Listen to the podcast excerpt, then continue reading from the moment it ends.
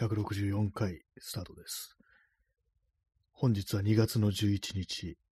時刻は23時9分です。東京は今日は晴れでした。はい。えー、P さん、えー、こんばん、こんばん、これ、輪輪廻になってますね。こんばんはの和が、こう、あの、輪っかの輪ですけども、その次続いてるのが輪廻、ね。輪廻転生の、ね、輪廻ですね。はい。こんばんは。ありがとうございます。というわけで、明日月曜日かというタイトルなんですけども、明日は確か建国記念日ですよね。祝日ということらしいです。そういうのもあって、こう街中が非常に賑わっていたかどうかわからないですけども、でもやっぱね、昨日、一昨日も言いましたけども、ちょっとなんかお店が割とこう、入ってるお客さんがいるような気がしますね。はい。まあでもそれでも、昔、昔っていつだって感じですけども、昔と比べたら夜の街で騒いでる人っていうのはこう減ったような気がしますね。えー、P さん、えー、偽の建国の日、えー、建国、まああのね、建国ってなんだよって話ですけども、あれですからね、そもそもあの建国っつって、古事記でしたっけ？になんかあのね、なんかあのぐるぐるっと回して、こう海の中になんか棒突っ込んでぐるぐるっと回して、ポチョンってなったら、なんか日本列島できたみたいな、なんかそんな、そんなあったような気がするんですけども、ね、まあ、嘘ですよね、普通にね。まあ、実際は、には、こう、なんかあれでしょう、ね、あの、大陸が移動したんでしょう、みたいなね、そういう感じですよね。はい。えー、耳かきさん出遅れました。ありがとうございます。ね、今日ね、あの、日曜の夜ですけども、ね、いかがお過ごしでしょうか？明日月曜日か、ね、明日祝日らしいです。はい。今日、あれですね、あの、バンドの練習、スタジオに入るっていう、それをやってきました。ね、4時間ぐらいね、ご練習したんですけども、今日課題曲がね、なんか昨日も言いましたけど、7曲ぐらいあって、これは多いぞ、大変だみたいな話になったんですけど、結局やったのは、よ、一応な、でもなんか全部、あのー、曲をかけながら、なんとなくちょっと音出してみるみたいな感じで、そこから、あの、ちょっと練習するみたいな感じだったんですけども、最終的に3曲ぐらいは、まあ、形になったなっていうところで、まあまあいいんじゃないのっていうね、まあ、そういう感じですね。やっぱあれですね、これ練習って何度もやると、だんだんできるようになっていくっていうのは当たり前のことなんですけども、なんていうかな、こう、一人で部屋でこう練習してる時よりも、なんかみんなで合わせてやってる時の方が、なんか体が覚えるっていう、そういう感じ、そういうの早いような気がしますね。覚えが早いような気がします。まあ、体が覚えるって今言いましたけども、まあ、部屋でね、こう練習してるときって、まあ、座って、椅子に座ってギター弾いてるんですけども、まあ、スタジオ行くと立ってね、でまあ、結構体を動かすわけですよ。そうするとなんかあの、それこそ体で覚えると、あの、何かそういうね、こう、人間のその記憶というか、そういうところをこう、司る神経のようなものにこう、しっかりね、あの、こう、作用するのかななんてこと思います。体を動かすっていうのが。ただ手だけでね、やっているよりも、体全体でなんか覚えるっていう、それはちょっとあるのかななんてこと、今日ね、ちょっと思いました。はい。3曲ぐらいこうやってね、今日はでもなんかね、いろいろこう、歌もね、全員、全員多分歌を歌ったんじゃないかなって感じでね、なかなかね、こう、いいんじゃないのっていう感じで、割となんか今日、今日っていうか今回気づいて、こう、あ、この歌には、ね、ここのメンバーが向いているみたいな、なんかそういうのが割とこう、出てきましたね。ああなんかこの、この歌の感じだと、ね、こう、ぴったりだな、みたいな、そういうのが結構こう、あったりして、やってみるとわかることってありますね。まあ別にあの全然ね、あの、一緒にカラオケとかそういうのは行ったことあって、まあ歌声なんてものは何回も何回も聞いてはいるんですけども、いざなんかスタジオ入って音出して、そこで歌ってみるってやると、なんか意外なね、なんか側面が発見できるっていう感じですね。はい。なんか全員がボーカルを取るバンドっていうのもね、なんか時々ありますけども、ね、なんかすごいこう、うまいっていう印象になりますよね。まあ我々がうまいかと聞かれたらうまくはないんですけども、ね。まあそういうわけで、スタジオ入って、まあ3曲ぐらいは、まあ、ものにしたとは言わないですけども、まあ、この形にはなったなっていう、そういう感じですね。えー、紅茶飲みます。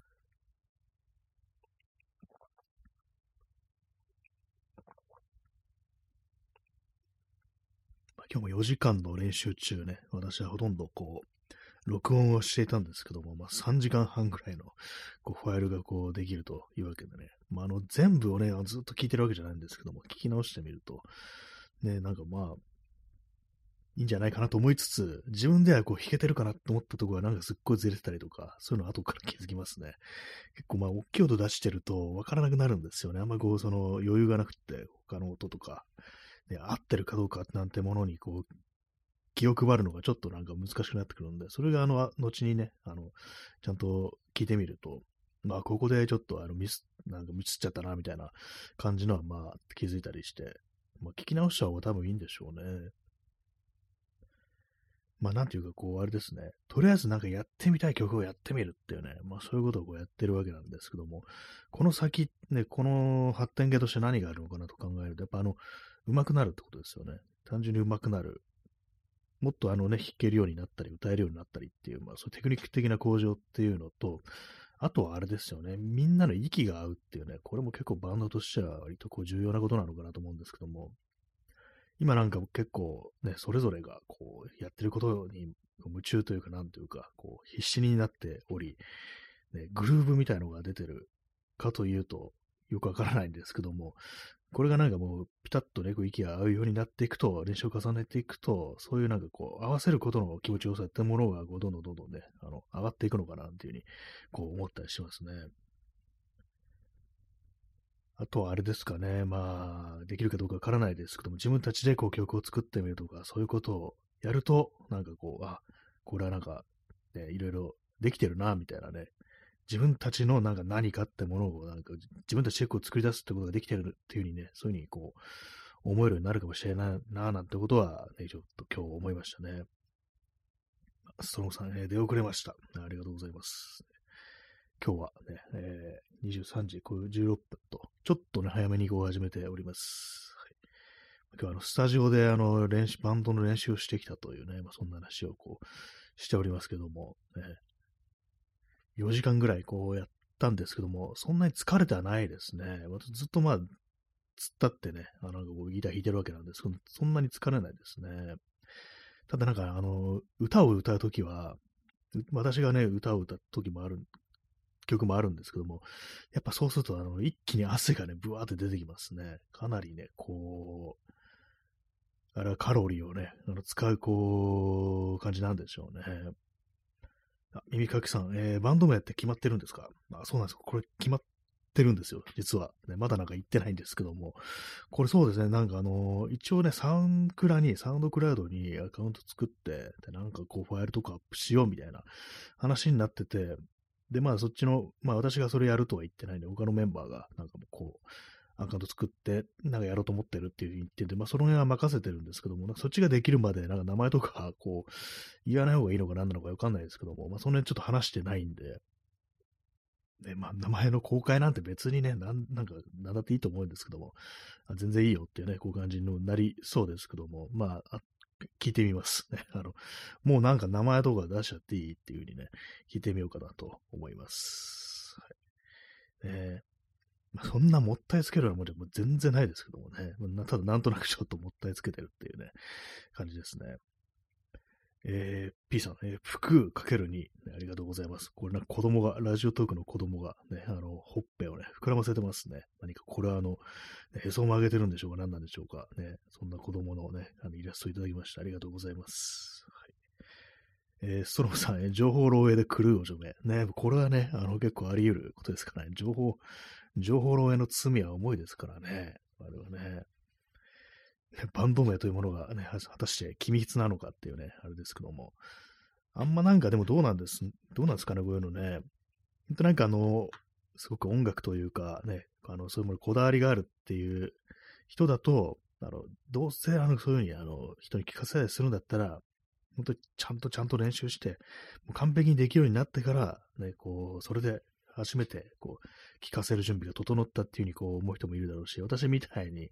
もう全然平気でね、なんかこう、どんどんどんどん逆に人のハードルをね、他の人が何かするっていう時に、ハードルを下げていこうみたいな、そういう気持ちで、こうね、明らかに拙いやつを、ね、平気でアップロードするなんていうね、まあ、そんな感じの、ね、こともあると思うんですけども、私がこう前にやってた、前にやってたって言いますけど、今も別にあの、やめてはないんですけども、前のね、あのバンド、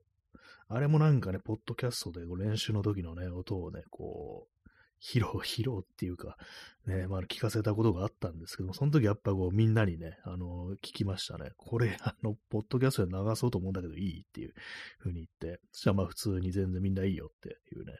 感じでしたんで、まあ、かなりね、そその辺の感覚が緩めのバンドであったという感じですけども、今回まだみんなにね、あの、許可を取ってないんでね、その辺はなんかどうしようかなと思ってるところです。ちょっと聞いてみようと思います。はい。えー、P さん、結成3日後にライブ。あ、これはかなりのもんですよね。これはあの、多分ギターウルフでもね、ギターウルフでも3日後はちょっと無理なんじゃないかなみたいなこと思いますけども、ね、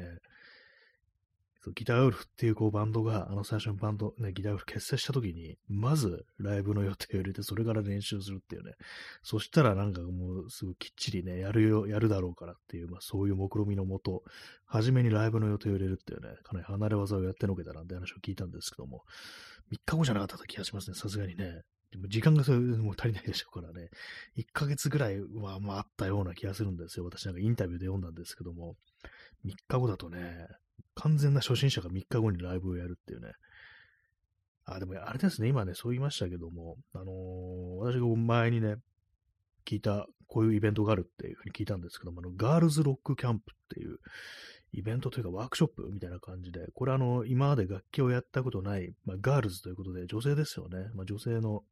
が、まあ、参加するワークショップなんですけども、が、初めてこう楽器を持って、その日のうちに、あの、一曲できるようになるそういうワークショップっていうのがあるらしいんですね。あるらしいっていうか、私のね、その友人が、それに参加したこともあったんですけども、まあ、その流れでね、なんかあのー、バンドやったみたいなところもあるんですよ。私は男ですけども、ね、ちょっとこの間なんかガールズロックキャンプ行ってきたから、なんかあの、バンドやるのいいかなと思って、みたいな、なんかそんな話になってやったなんてこともあるんですけども、あれは一日でね、一日で一曲やるっていうね、感じですからね。まあ結構簡単な曲といえば簡単な曲なんですけども、でも一切楽器やったことない人がやるってことですからね、コードとかもね、ギターだったら抑えるし、ドラムだってね、あの、叩くし、ベースだって弾くし、みたいなね、そういうことですからね、あれはなかなかね、結構、急ごしらえっていうか、ものですけども、でもまあなんかあの、やると、それなりに形になるらしいんですよね。だからまあ3日後にライブっていうのも、あの、そんなに異常な話でもないのかもしれないですね。考えてみたらね。逆にギター売るみたいに、ギター売るみたいな1ヶ月とか言ったらね、まあ、何ひよってんだよみたいなね、そんな感じ言われるような世界ももしかしたらあるのかななんていうふうに思うんですけども、まあ3日後ね、私が最初にギターを手にして3日後どうだったか、ね、何も覚えてないんですけども、ね、まあ全然全然だったというような、そんな記憶がありますね。コーヒーを飲みます。いや、紅茶ですね。紅茶を飲みます。別に間違え、間違えてもいいんですけどもね。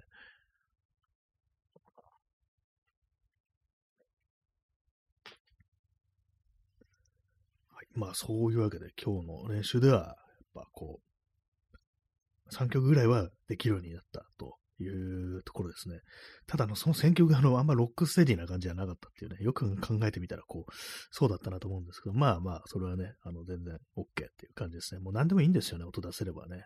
楽しければいいというね、まあそういう感じでございますから、ね。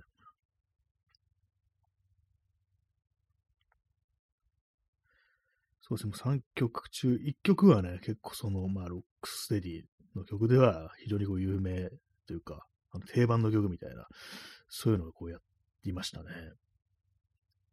ただね、私もが今日は歌う曲もあったんですけども、なかなかね、やっぱり難しいですね。あとギター弾きながらだとちょっと声がね、あのちっちゃくなるなっていう、あのー、そういう感じですね。あと、ま、英語だから、英語、英語難しい、英語の発音が難しいっていうね、そういう問題もありましたね。こう、ギターを弾きながらとかん、ちゃんと声をね、張れないみたいな、ちょっとよっぽど意識しないとね、あの、ちょっとちっちゃくなっちゃうっていう、そういうのがありますね。まあ、これもね、やっぱあのー、演奏と同じで、やっぱ何度も何度も練習していくと、ね、まあまあ、どんどんまあ良くなっていくというか、マシになっていくというか、まあそういうところなんでしょうね。まあ、繰り返すやっていくと、繰り返すいって、繰り返しやっていくと、まあ、ある程度やっぱできるようになるんだなという、まあ、なんかそういう実感が今日得られたような気がします。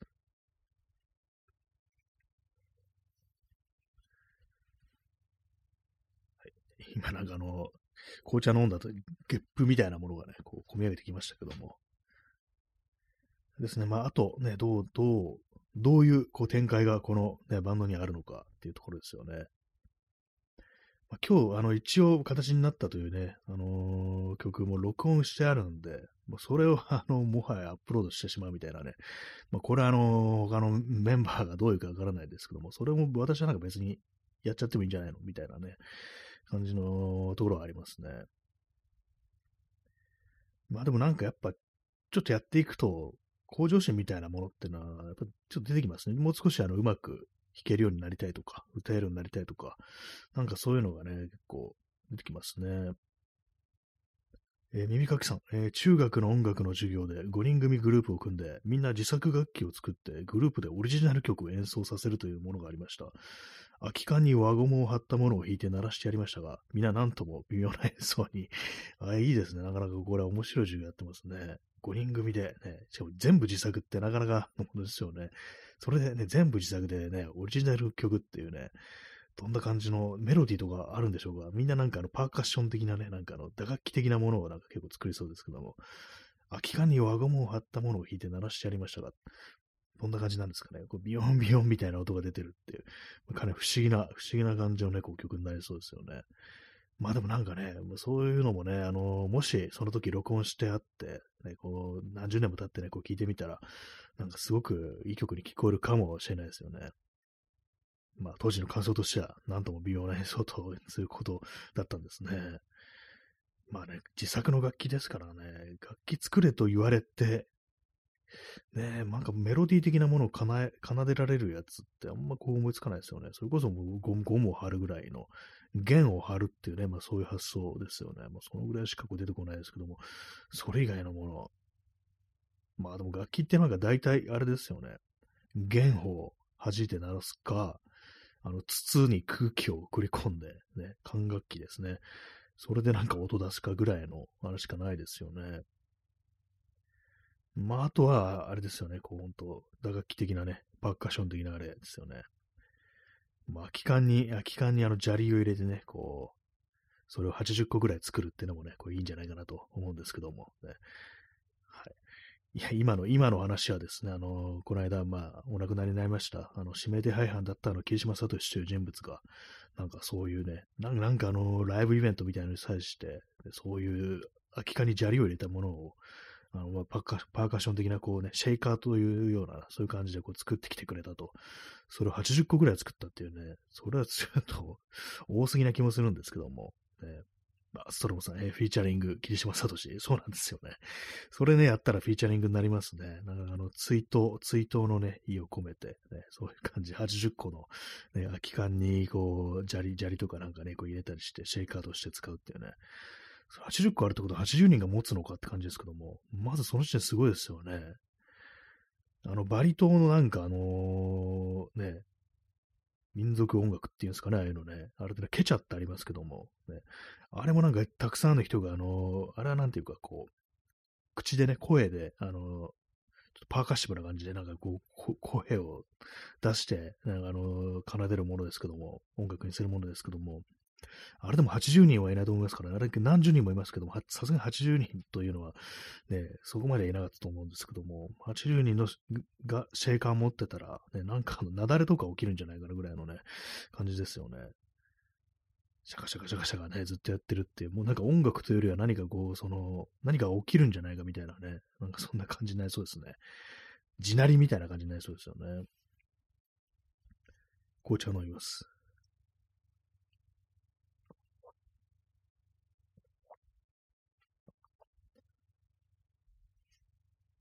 あの、キリンジの堀米隆樹という人は、あのライブの時に、何年か前にあの、中継でこうライブやってたんですね。まあコロナ禍だから、あのね、こうリモートでライブだみたいな、そんなイベントだと思うんですけども、その時にあの、水、置いてあるこう水をね、こう飲む時に水を飲みますっていうふうにね、いちいち言ってましたね。はい。ね、だからまあ、こう、毎度毎度ね、こう言っていきましょうという話でございます。えー P さん、えー、フロム南アフリカのダンス音楽、アマピアノもシェイカーが特徴的なジャンル。あ、そういう感じなんですね。アマピアノなんなんか聞いたことあるんですけども、南アフリカのダンス音楽だったんですね。シェイカーが特徴的。アマピアノっていうから、ピアノ、ピアノの音なのかなっていう、なんかすごいそういう雑なご認識しかなかったんですけども、ねシェイカーが特徴的。まあ、結構自作だったりするんですかね、そういうのもね。え、でもなんかあれですよね、そう、練習とかしてるときにあの手のなんかシャカシャカ言ってるやつって、あんまなんか他の楽器で代用が効かないっていうか、まあ、ギターとかベースとかキーボードだとあんま代用が効かないから、あのー我々のようなドラムのいないね、こう、編成では、シェイカー結構ね、あの、いいのかもしれないですね。シャカシャカ鳴らしてるっていう。隙間をね、あの、何もなかった隙間を結構いい感じで埋めてくれそうな、なんかそんな気もしますね。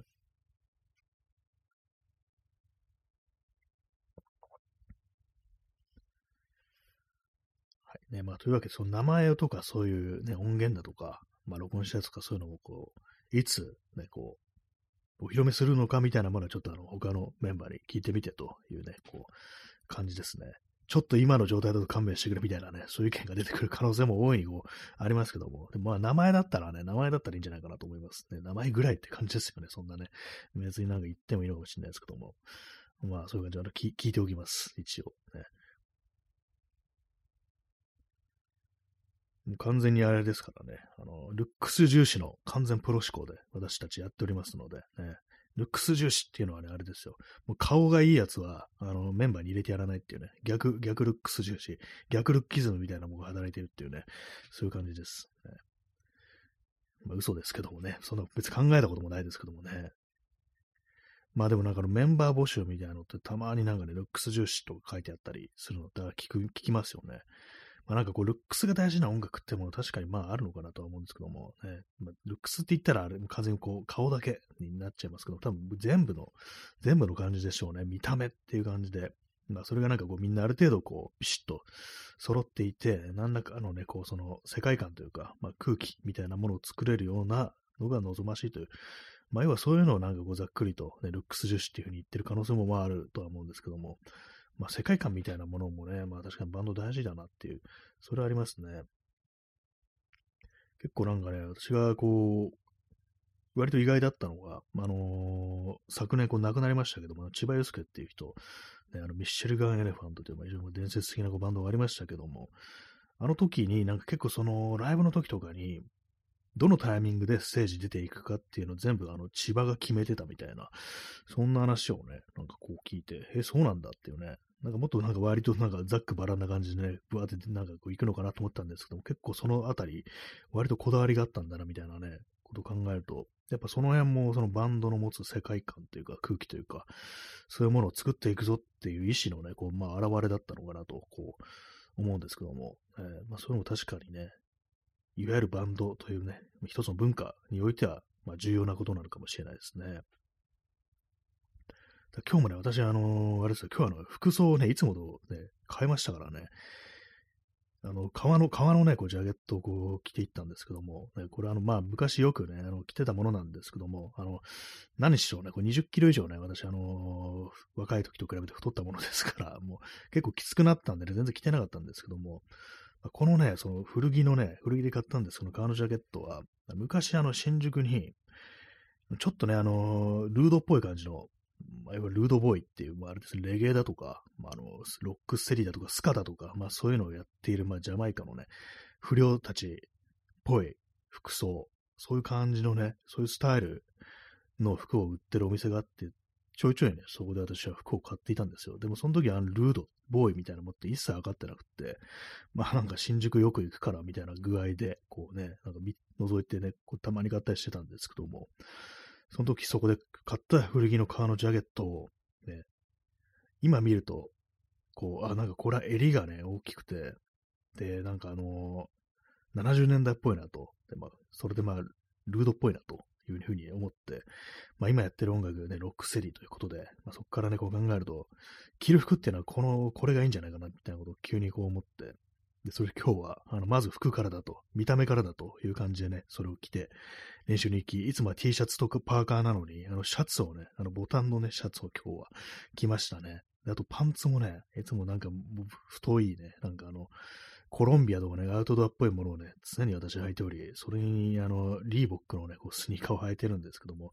今日は、あの、細いのね、はい、細いと言っても当社非ですけどもね、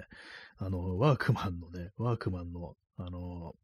なんかの、去年葬式あ急に葬式あって、その時、あの、着るもんなくって、履くもんなくって、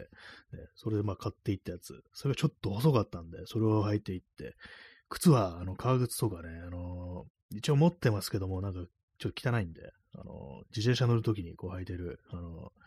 クロームのスニーカー、ちょっと細いからみたいな、そういう理由でね、履いていって、とりあえずまあ見た目から、なんか、そっちに寄せていくぞ、みたいな感じでこう、行きました。ね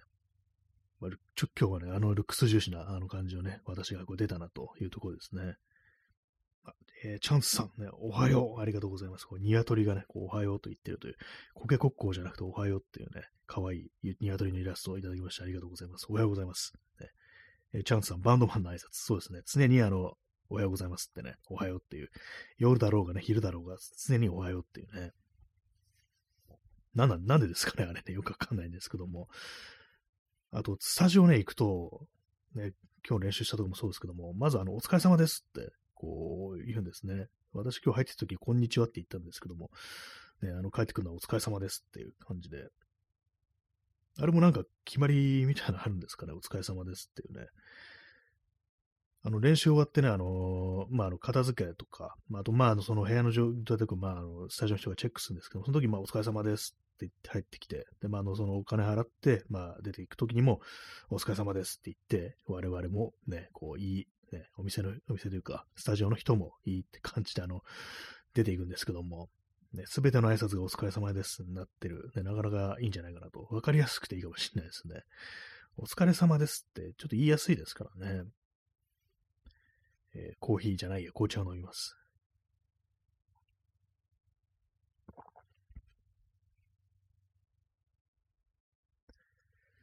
まあそんな感じでね、お疲れ様ですという、ね、そんな日曜日でございました。2月の11日ですね、23時36分です。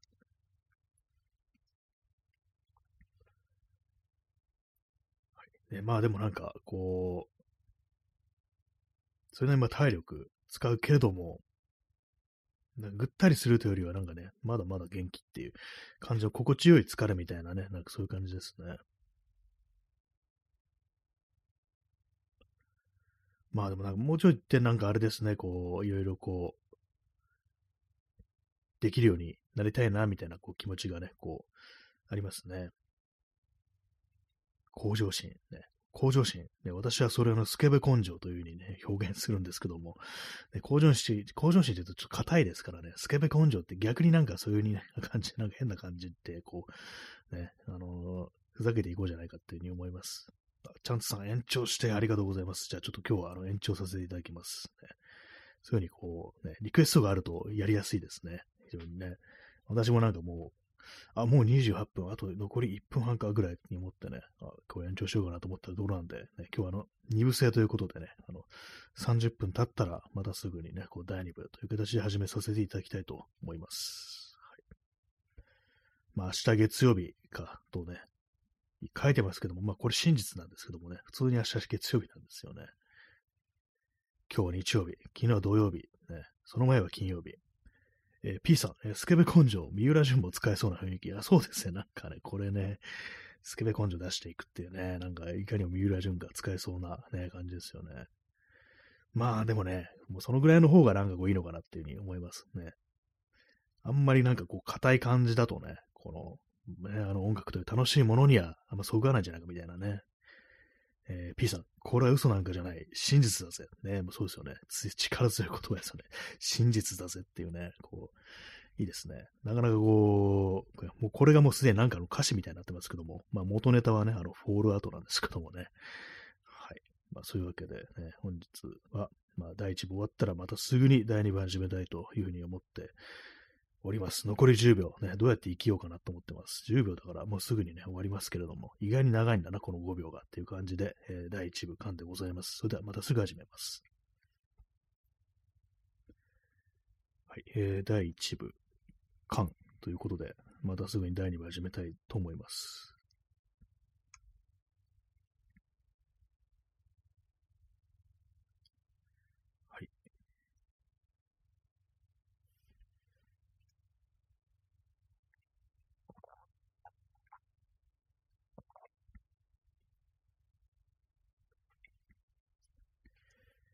はい、えー、第2部、えー、始めさせていただきました。えー、時刻は23時39分ですね。2月の11日です。2月の11日といえば、まあ、特に何もないですね。何も思いつきません。2月、ね、2月の思い出、あんまないですね。はい。大体まあ、大体の月、いちいち覚えてないですからね。まあでもなんか2月ってなんかあんまり何も起こらないような気がしますね。考えてみたらね。まあね、3月だとかね、まあ4月っていうのは、こう、まあ年度が変わるということでね、こう、まあ変化というものがいろいろあったりすると思うんですけども、とも2月ってのはあんまりそういうのないなっていうね。5月もまああんまないかな。あのー、せいぜいゴールデンウィークとか、ね、まあそういう時どっかお出お出かけしましたみたいなそういう記憶がこうあったりするかと思うんですけども、まあそれ以外は割となんか穏やかなこう感じのね、あのー、月っていう印象がありますね。なんかあんまこう、いいことも悪いこともそんな起こらないのが5月っていう、フラットな月っていうね、そういう印象がありますね。英語で、メイですね。M-A-Y ですけども。まあ、特に意味ないんですけどもね。まあ、そんな感じで私、あの、鯉のぼりをね、あのー、風にね、泳がせようかなと思ってます。ちょっと何言ってるかわかんないですけども、まあそういうわけで、えー、第2部始めましたけども、本日2月11日は、あの今日はですね、あの、スタジオにバンドの練習でスタジオに行ったという、まあ、そんな日でございます。4時間、ね、4時間練習。でも意外にね、やっぱ早いですね。4時間でもないですね。そうなんですよね。なんか本当にね、無限にできたらいいななんて思うんですけど、まあそれはね、まあ体力が許さないかって感じですね。それこそね、なんか本当自分がなんかこう近しさとか、それこそまあ自前のスタジオみたいなの持ってたとしたら、もうやり、やり放題ですからね。もうやりたい放題ですよね。そしたらもう永遠に練習できるみたいな感じかもしれないですけども、ね、実際どのぐらいまで人間できるんでしょうか。ね、私、昔、あのー、まあ、自分がのね、あの、学校ではない、ちょっと通ってるね、学校ではないんですけども、あの、サークルの部室みたいなものを、ね、こう使わせてもらった時があって、その時はね、なんか本当にこう、結構長いこと、ね、こが誰も使ってない日だったんで、時間自由にこう使えるっていう時がこう、あったんですけども、それ何時間くらいやったんだろう。それでもまあまあ4時間とか、5時間くらいでもやったかもしれないですね。まあ、そんくらいやってね、こう、周りに良かったな、みたいな、こうね、感じがこう、ありましたね。ね、まあなんかやってみたらね、こう結構何時間でもできるのかもしれないですね、人間ね。まあ、あの歌、歌歌う人と、あとドラムやる人は、まあちょっとね、あの大変かもしれないですけども、ドラムね、そう、ドラムはなんかやっぱこう疲れるって言いますよね。結構ね、その私がね、こう、一緒にこう、バンドやってた、ね、時のドラマーとか、あの、やっぱ激しい曲の次にも激しい曲来ると、ごめん、ちょっと休ませてっていうふうになんかこう言ってましたからね。あ、そっか、やっぱ疲れるんだよねっていうね、なんかそんな風に思ったんですけども、ね、まあそうですからね。あんな、あんなね、あの棒をね、振りまして、ぶったたいて、ね、足でもね、なんかこうどんどんどんどんどんやってますからね、それはまあ疲れるわって感じでね、あれやるのほんとすごいなと思います。ドラム私はこれ全然できないものですからね。まあドラムというか、ベースとかね、まあ鍵盤とかも全然できないですけども、まあ、ギターだけ、こうなんかあのね、だらだらだらだとね、こう長く続けてるっていうね、まあそんな感じですね。まあ、今も、今やってるね、このバンドもそうですけど、前のやつもね、基本的に私ずっとコードだけ弾いてる、カッティングだけしてるみたいな、こう、感じで、あの、難しいこと全然しないんですよ。ねだからまあ、まあ、疲れないっていうのがね、こう、あるんですけども、これがなんかすごいね、あの、難しい、そう、ギターソロなんてものを弾くことになったら、まあ、結構疲弊するのかもしれないですね。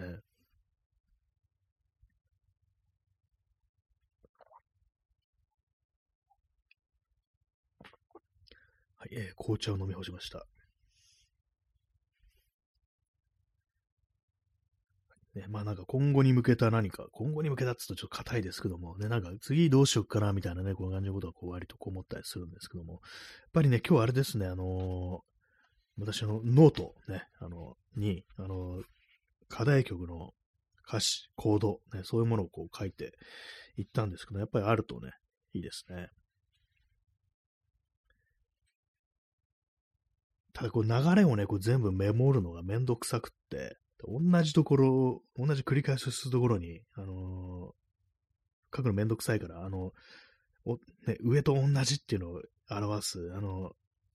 点二つありますよ。点というか、なんかあの、右から、えー、左上から右下にちょちょっと、なんか2本の線やるやつ、あれありますよね。あれでなんかを書いてると、やっぱなんかね、パッと見だとね、わ、わかんなくなっちゃうんですよね。もうちょっとなんかあの、視認性がね、高くなるように、こう、ちゃんとメモりたいなと思いますね。わかりやすく。ね。まあでもね、あの、何度も何度も練習ね、繰り返していけば、こう、覚えるのかもしれないですね、普通に。体が覚えるっていうね。まあ、今回なんか結構それ思いましたね。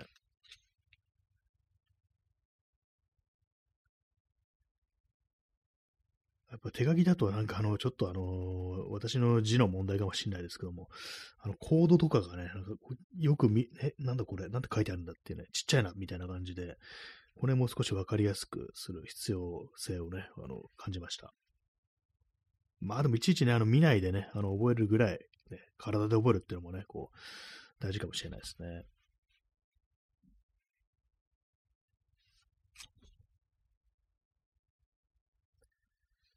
私が使ってるのはこう無印良品のノート、ね、5ミリ方眼のノートですね。 A5のやつですね。30枚糸閉じ、えー、 A5、ダークグレーっていうやつで、130円ぐらいのものですけども。方眼紙の方がね、方眼の方が使いやすいですね。横に線引っ張ってやるよりも。横になんかね、こう線引っ張ってやるやつ、普通のノート、あれなんか本当に学校通って勉強してた時をどうしても思い出してしまうっていうね、それがありますね。方眼の方がなんか自由な感じがします。何を書いてもいいっていうね。絵を描いてもいいし、なんかこう設計するようなね、そういうことを書いてもいいし、みたいな。割と何何をやってもいいよっていうね、こう感じがこう、するんで、ね。はい。まあ、書くのも大事ですね、やっぱりね。えー、23時46分ですね。最近ほんと目が悪くなりましたね。まあ、目が悪いから、そのちっちゃい字が見えないのかもしれないです。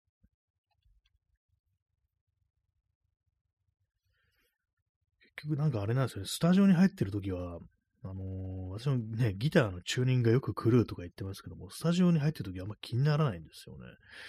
これがね、普通に狂ってないのか、それとも私の耳が狂っているのか、ね、あの、その、音がち、ね、ずれてることに気がつけてないのか、ちょっとどっちなのかね、よくわからないんですけども、ねどうなんでしょうか。まあなんか、こうギターのね、あの、弦をね、こう、巻きつける部分、ペグって言うんですけども、それをなんかもうちょっといいやつに変えよっかなぐらいのことはこういろいろ思ってたりするんですけども、あとあれですね、あの、ノイズ、ノイズもちょっと気になります。家でね、あの、パソコンにギター弾いてるとき、ずっとビーってなんかあの、ちょっとホワイトノイズっていうんですかね、あのね、出てたりするんですけども、これがなんかね、あのー、出ない時もあるんですよ。これはなんかあの、多分、中のね、あの、配線的なものに原因があるのか、まあ、の、アースっていうね、なんかあのー、要は電気の逃げ道みたいなことだと思うんですけども、ノイズとかのね、それがなんかちょっとうまくいってないみたいなせいなのかなと思うんで、一回なんかこの配線とか、まあそういうの見直したりして、ボリュームのね、こうノブとかも、なんか綺麗にした方がいいのかなというふうに思ってますね。ただ私この辺の電気的なね、ギターの電気的な部分ほとんどいじったことがなくって、ちょっとね、怖いですね。しくじって音が出なくなるみたいな、そんなことをちょっと思うんですけども。で、まあ、このノイズ的な、やっぱその、そうですね、テクニック的なね、問題とは別にちょっと機材面の、なんかこういう、そういう細々した改善すべき事項みたいなのもまああるかもしれないですね。そうですね、今日もなんかね、あのー、立ってね、まあ、ギター持ってマイクの前に立ってると、ちょっとあの、羽織りそうになる。あの、ピーってやつですよね。あの、フィードバックみたいなのがこう来そうになって。やっぱそれもあの、マイクの向きとか、ね、そういうのが結構関係してるらしいんで、その辺のなんていうかね、もうちょっとちゃんとこう、した音でこう練習できるように、ね、その辺の感情、工夫はなんかしたいなと思ってますね。結局スタジオでもなんかちょっとノイズみたいなのがこう出てたりしたんで、その辺の原因をこう突き止めて、こう、ね、なるべくこう快適にこうそういう練習ができるように、なんていうふうにね、こう思ったりします。まあ、技術的なね、あの普通に楽器の演奏テク以外の、それ以外の技術っていう感じですね。その辺もなんかもう少しこう、深く掘っていってもいいのかななんていうふうに思いますね。よくあのドラムが鳴ってると、他の楽器の音が聞こえなくなって、で、それに負けじと、どんどんまあギターとかベースだとか、マイクとかの音量を上げてって、最終的にわけがわからなくなるっていう、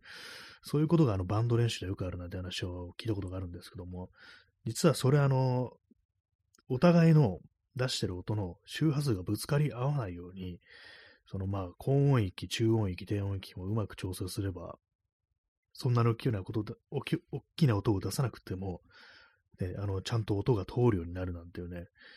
ことを、まあなんかそのインターネットで書いてあって、ね、結構まあ、これ難しいところですよね、ほんとこう、私が最初にその、スタジオとか行って、時は、やっぱドラムがでかくって結構他のなんかいろんなね、こう、音が書き消されちゃうな、みたいなこと思ったんですけども、でもね、あの弱く叩くなんていうのもね、多分ドラムかなり難しいでしょうからね、どうすればいいんだろうと思ったんですけども、どうもそういうなんか周波数的なね、あのーものが関係し、関係してるというか、その辺をなんかうまくやれば、あの、そんな大きな音出さなくてもいいってことらしいです。だから中音域を上げていく方がいいっていうね、どうしてもなんかこう、ね、低音とか高音ばっかり考えちゃう、ね、大きくしたくなるけれども、そこをあえて絞って、中音域、ね、そこをなんかこう、前に前に出していくようにすると、結構音が通るなんていうね、あの、まあ適当に検索してたから本当かどうかわからないですけども、まあ、何年も前にね、なんかこう、たまたま、たまたまっていうか、そういうのをちょっともっと検索してて、まあ、そういう情報ヒットしちゃうんですけども、今日はそうですね、結構中音域ね、私はこう上げてました。ね、低音とか高音はかなり絞って、まあそもそも私がこう使ってるギターはかなりキンキンした、ね、感じの音で、あの、高音が非常に出るタイプなんで、だからまあちょっとやそっとじゃね、絞ったとしても高音をね、モコモコっとした音には、まあそうはならんだろうという感じでね、こう、やってましたね。まあ実際まあそれが効果あったのかどうかちょっとわからないですけどもね。えー、23時51分ですね。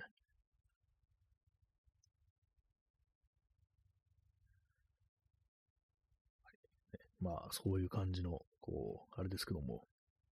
あれですけどもってね。あと、ギターってやっぱちょっと重いですね。いつもまあ背中に背負ってこう行くんですけども。あれなんですよね。あの、ギターって上になんかビヨンって伸びてますよね。まあ当たり前ですけども、ネックってやつがね、あの弦押さえるとこ、左手ね、とか、まあ右の人もいますけども。あれがなんかね、あの、やっぱ背負ってるとね、あの、電車とか乗るときにぶつかりそうになるんですよね。一回ちょっとガツってやっちゃったことあって、あ、これいかんなと思ったんで、そっからね、あの、ちゃんとあの、バッグ、背中から下ろしてね、こう、手に持ってこう入るようにしてるんですけど、まあちょっとね、あのあれですね、億劫だなっていう感じありますね、そういうのがね。まあハードケース、私はソフトケースに入れて、それをさらに私あの、クロームのね、クロームインダストリーズのバラッチプロっていうバカでかいバッグに、あのズボッと突っ込んでね、それをから、そこをなんかあの、ハーネスでこう、動かないように止めるみたいな、そういうやり方なんですけども、なんか普通にハードケースとかね、持ってる方がなんかちょっと、ね、2っぽくて、こういいですよね。今日もあの、私あの、革のこうジャケットを着てたんですけども、それになんかあの、クロームのね、こう、バックパックとか背負ってると、なんかあんま合わないような、この服装と思って、こういう時多分なんかハードケースとか持ってった方がね、こういいんだろうななんて思ったんですけども、ハードケース、高いですからね、何万円もしたりするやつもあったりして、いや、それでもうすでにギターが買えるじゃんみたいなことね、若干思わなくもないんですけども、まあね、大事な楽器を守るためのね、こうケースだったら、ね、まあそんぐらいのお金を出しても全然ね、普通になるかもしれないですね。ハードケース私持ってるのは一応なんかあの、アコースティックギターね、私2本持ってるんですけども、その時買った時ついてきましたね。まあ、ただかなりまあボロボロで、ね、こう、なんならちょっと白っぽくなってるぐらいの、ね、あの黒い皮みたいなのが、そんな感じなんですけども、まあでもなんか、ああいう方がこう、守られてる感覚っていうか、あの、本物、本物というか、なんというかね、こう、本格的だな、みたいなね、感じになりますからね。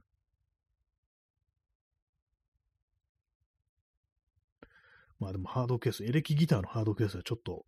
なんかね、憧れるところがあるかもしれないです。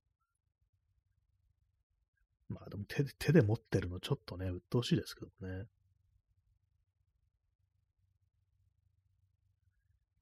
23時54分です。まあでもあれですね、もう最近私、あの、もうとりあえずギターを買うのは、今のところ考えてないと。まあ、あの、お店行って、よっぽどこれはいい、これが欲しいってなった時はまあ買うかもしれないけど、基本的には今のやつを使うという、まあそういう感じでこう考えてるなんて話をしましたけども、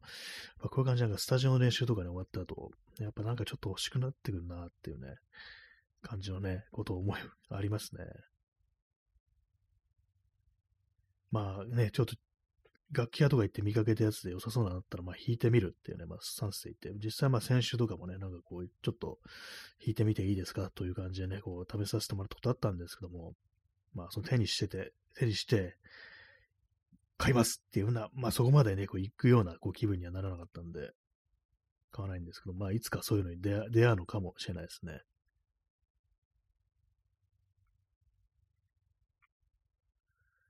まあでもね、カメラも買い替えようとしているし、買い替えるっていうか前のやつ売っちゃったんでね、新しいの買おうかなと思ってるんですけども、ねなんか大きい買い物ではありますからね。やっぱちょっとなんか、選択を先送りしたくなるっていうね、そういうところありますね。えちょっと座り直します。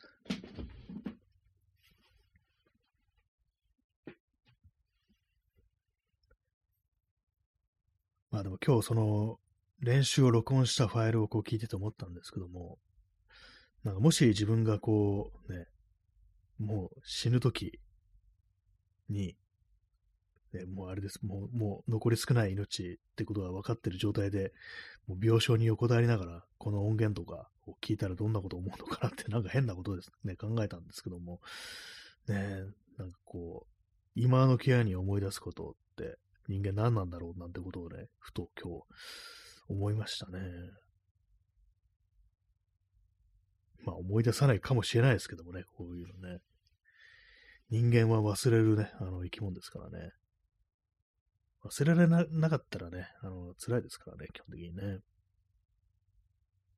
嫌なことは忘れて、ね、いいことも忘れて、最後はね、こう、あれですよね、風の前の塵に等しいみたいな、まあそういう風になるのかもしれないですね。えー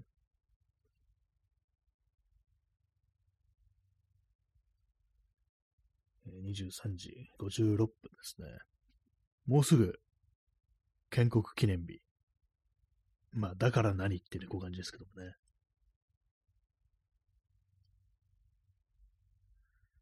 はい。まあ、そのような感じでね、あのー音源がね、こう披露できる日が、ね、待ち遠しいのかな？よくわからないですけども、ね。まあ、ちゃんと録音する。まあ、なん、ですかね、こう、まあ、どうしたらいいのか。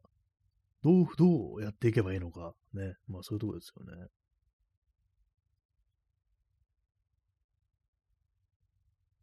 まあ、私も全然なんかね、これまでバンドでやった時に、録音とかそういうの全然ね、ほとんどしてなかったんで、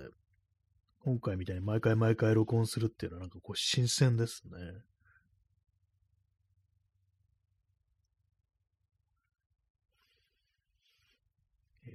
紅茶の残ったね、一滴を飲み干そうと思います。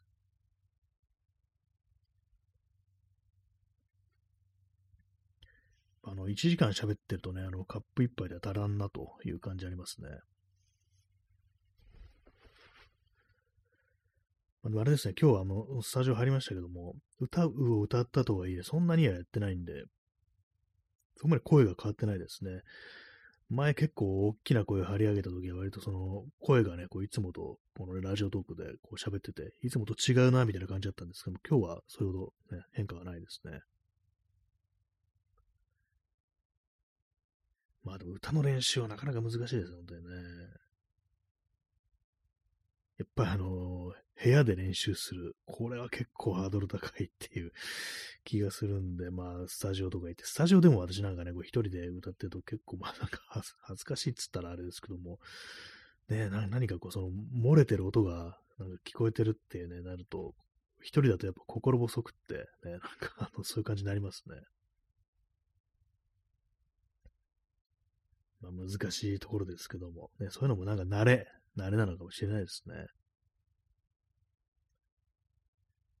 とあれですね、そう、スタジオとか入って練習するときに、あの、アンプとかそういう楽器、楽器じゃない、その、まあ、エレキギターとか、そういうものをつなげて準備する時間っていうのは、まあ結構バカにならない感じで、下の準備にね、結構かかるんで、そうすると、一人で練習するときは、エレキギターとかじゃなくて、アコースティックギター、あれを持って行ってやるのがいいのかなって、ちょっと思いましたね。結構ね、なんかそのアンプのスイッチ入れて、で、つまみとかこういじって設定して、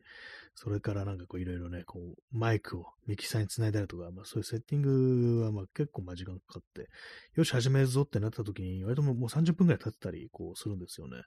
それを考えるとね、もうすぐサクッと始められるように、一人の時は、あの、アコースティックギター、電気を使わないね、もので行くのもいいのかななんていうふうに思ったりします。ね、片付けの時間もね、あの、練習時間に含まれますからね。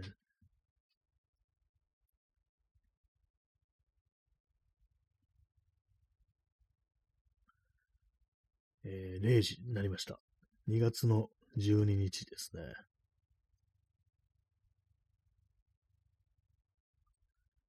これね、今日、今日というか正確には昨日なんですけど、思ったんですけども、あの、まあ我々はロックステディのバンドだということで、まああの既存の曲をそういう感じにね、アレンジしてカバーするっていうのは、まあよくね、その、ロックステディだとかレゲエとか、そういうね、中にはあるらしいんですけども、スカートもそうですけども、あの、歌詞の中から一部分だけこう抜き出して、で、それをひたすら連呼して、であとはまあ、スカっぽく、あれです、あのスカっぽいリズムと、あとギターをね、こう、チャッチャッチャッチャッチャッっていうのをやるのを繰り返せば、あの、全部、あの無理やり、あの、カバーしたっていう風にね、あの、言い張ることができるんじゃないかみたいな、そんな話をしてて、で、具体的に何をやるかって考えたのが、あの、サーガスナイトっていう曲がありますよね。七尾旅人って人がオリジナルのね、あの曲でも非常になんかこの曲好きっていう人が私のね、周りにも多かったりするんですけども、ね、サーガスですから、あの、ピエロです。ね、だから、もう歌詞の中でもピエロっていう言葉が出てくるんですけども、そのピエロっていう言葉だけ抜き出して、で、あとはもうスカのリズムで、ずっとあのね、あのー、ピエロ、ピエロ、ピエロ、ピエロ、ピエロ、ピエロ、ピエロ、ピエロって言ってればいいんじゃないかなっていうね、まあそんな話をね、スタジオでしてて、ね、俺はバカかというね、まあそれだけの話なんですけども、もう全部その感じで、あの、カバーしていこうかなと思ってます。もう一部分だけ抜け出してね、もうこれはカバーなんだぞと。まあ、言い張ったらもう、それで OK っていうね、感じですね。なんか昨日そうなんですよね。こう、ね、あの、明け方ぐらいまで、明け方ってさ、あれか、あの、4時ぐらいまでなんかずっとギター持ってね、こう、なんかあだこうだやってたんですけども、なんか最後もう、さすがに遅いかもう寝るか、みたいな感じになって、さ急になんかふとそのピエロ、ピエロ、ピエロ、ピエロってのが頭をかすめて、ね、なんかちょっと頭おかしくなったんでしょうね。なんか夜遅くなって、ね。なんか急にこう、壺に入って、明日これスタジオでいいよって 思ってましたね。はい。まあそんなね、まあいわば、いわばもうこの放送もピエロの放送ですからね、完全にね。はい。ピエロはお送りしておりますけども、ピエロって怖かったりしますからね。なんかね、いろんなこう、ホラー映画とかにも出てきますしね、スティーブン・キングのイットっていうね、なんかありましたけども、ああいう非常に恐ろしいものだというね、こういう印象もありますけども、本当のピエロをやっていくぞっていうね、ピエロというか、ただのバカみたいな感じでこう生きていこうかななんていうふうに思ってます。生きていこうかなというか、あのバンドのね、あのー、いろんなパート担当ありますけども、私はあのギターだけじゃなくて、他にもピエロも担当しようかなって、ちょっとね、あの思ってるところでございますけども。やっぱあれですよ、あの空気、ね、空気をね、あの作っていくのも大事だなと思って、ね、笑わせていく。笑わせてるというか、笑われてるというか、ね、わかんないですけども、ね、まあそういう感じでね、なんかこう、場の雰囲気を和らげたりとか、面白いこと言ったりだとか、なんか盛り上げたりだとか、なんかね、そういうことをする役割も結構重要なんじゃないかなって思ってね。そのためになんか、それ担当のメンバーを入れるみたいなね、そういうことがあってもいいんじゃないかなと思います。まあ、それがあの、ハッピーマンデーズのね、あのベースだったのかもしれないですね。まあ一応ダンサーということにはなってましたけどもね。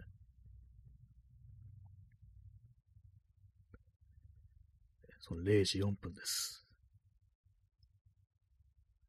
最近なんかあれですね、ちょっとあの、救急車のサイレン聞くことが多いような気がしますね。まあコロナが流行ってるみたいなね、なこれ永遠にこれ言ってるような気がしますけども、ね、まあ話はなんか聞いた、聞きましたね。でも今、こう、具体的な数とかそういうものってね、全然入ってこないですからね、ま、検査も受けない人が多いでしょうしね、そう考えるとなんかこう大丈夫なのかな、みたいなね。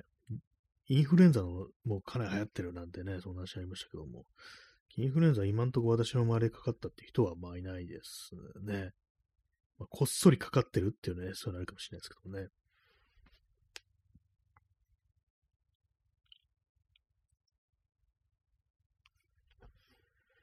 まあそんな感じでね、こうバンドの練習というものにも、ちょっとなんかあのスケベ根性出していくぞというね、感じでね。バンド名スケベ根性。ねまあ、これはちょっとなしですね。これちょっとふざけた名前ね、あの、あんま良くないです。あんま良くないですってちょっとあれですけども、やっぱなんかね、あの、ちょっと真顔な部分があるっていうね、それがいいのかなと思いますね。結構なんか照れくさくってね、なんか変なこと言ったりだとか、バンド名ってね、割となんか変な名前とか付けたくなっちゃったりするね、そういうものだと思うんですけども、ここをぐっとこらえて真顔でいくっていうね、まあ、そういうのちょっと大事にしたいななんていうね、こう思います。ね、真顔できるってのがね、まあ、人間一番難しいっていうね、それありますね。好きあればふざけちゃうっていうね、ところありますからね。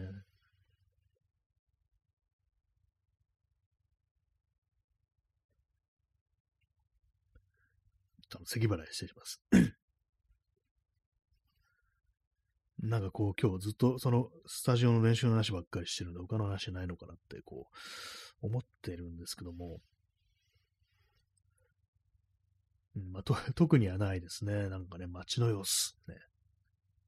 飲食店に人が多かったぐらいのね、こう感じしかこう、出てこないですね。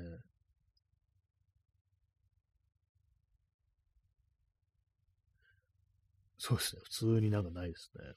もあれですね、なんかあのー、普段あんま通らないとこ、まあ、スタジオ、今ね、行ってるスタジオとかの周りは、あんまね、昼間通ることなかったんですよ、今まで。